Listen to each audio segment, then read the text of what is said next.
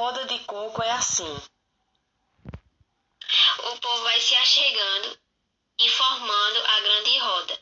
Os pares se informam espontaneamente ou por afinidade, mas não precisam pegar nas mãos. O mestre começa a cantar o refrão, os instrumentistas acompanham, o povo escuta e depois repete. As palmas vão marcando o ritmo. Duas palmas seguidas, como se estivesse dizendo coco. E uma breve pausa, como uma inspiração rápida.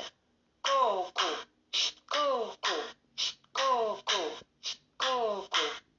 Nessa breve pausa, você pode deslizar suas mãos uma na outra, criando um som percussivo, ou apenas afastar um pouco as mãos e repetir a percussão das duas palmas seguidas, como em um movimento contínuo. Coco, coco, coco.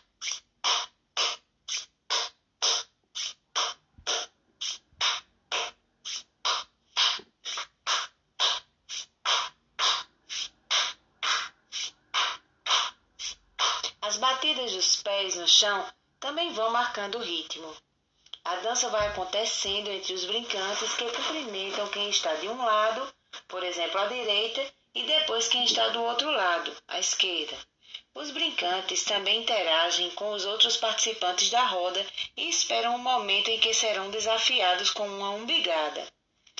Vão até o centro da roda para fazer coreografias improvisadas por um tempo e depois voltam para a grande roda. As umbigadas ou imbingadas são feitas com um toque de barriga entre os participantes ou com um toque no pé sem parar de dançar. Enquanto isso, todos devem estar atentos aos novos cocos que vão sendo cantados pelo mestre e que precisam ser respondidos. Alguns cocos são estrofes cantadas pelo mestre e repetidas pelos brincantes da roda. Outros cocos vão sendo improvisados pelo mestre. Quem ainda não conhece, escuta algumas vezes e depois canta, mas não pode parar de dançar. Alguns cocos geralmente são cantados no início da roda, outros durante o desenvolvimento da brincadeira e outros no encerramento. Quando o mestre despede e agradece, os temas das canções são bastante variados, como vamos estudar mais adiante. E geralmente ocorre o canto dos cocos mais tradicionais que estão na memória do mestre e dos brincantes, como também surgem cocos criados de improviso, que remetem a temas atuais do cotidiano e ao momento particular em que a roda está acontecendo.